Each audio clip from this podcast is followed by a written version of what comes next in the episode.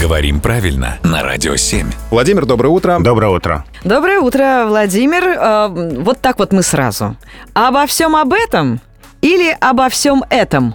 Вот как вот здесь? Здесь и так, и так можно сказать обо всем этом, обо всем об этом. Обычно предлог повторяется, ну, для большего ритма, что ли, для э, большей красоты, образности речи. Поэтому здесь вы можете выбирать. Ошибки нет. Ошибки не будет. Можно сказать обо всем этом. Слушайте дальше.